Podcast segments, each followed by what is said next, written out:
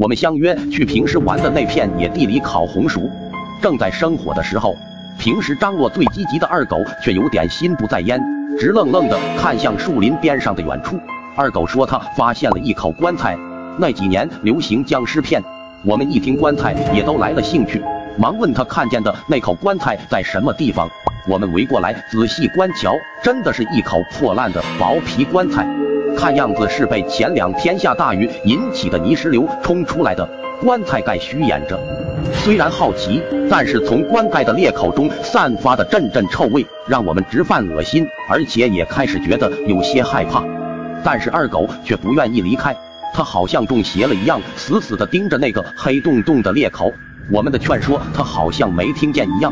突然，二狗回过头，神秘兮兮地说：“他要看看棺材里面的东西。”二狗着了魔的去抽那张棺材盖子，但是因为还有一多半是淹没在土里的，要抽出来很吃力。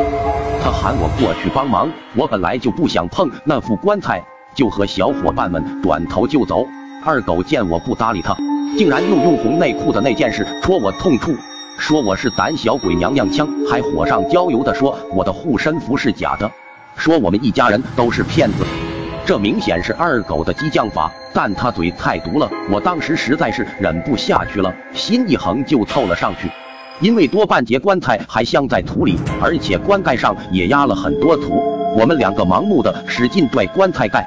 完全没料到，此时那个薄薄的木板已经从中间裂成了几块。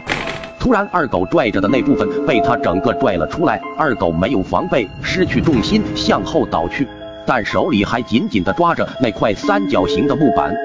不过好在没有大碍，二狗呆呆地笑了笑，而那块棺材板子就被他随手扔到一旁了。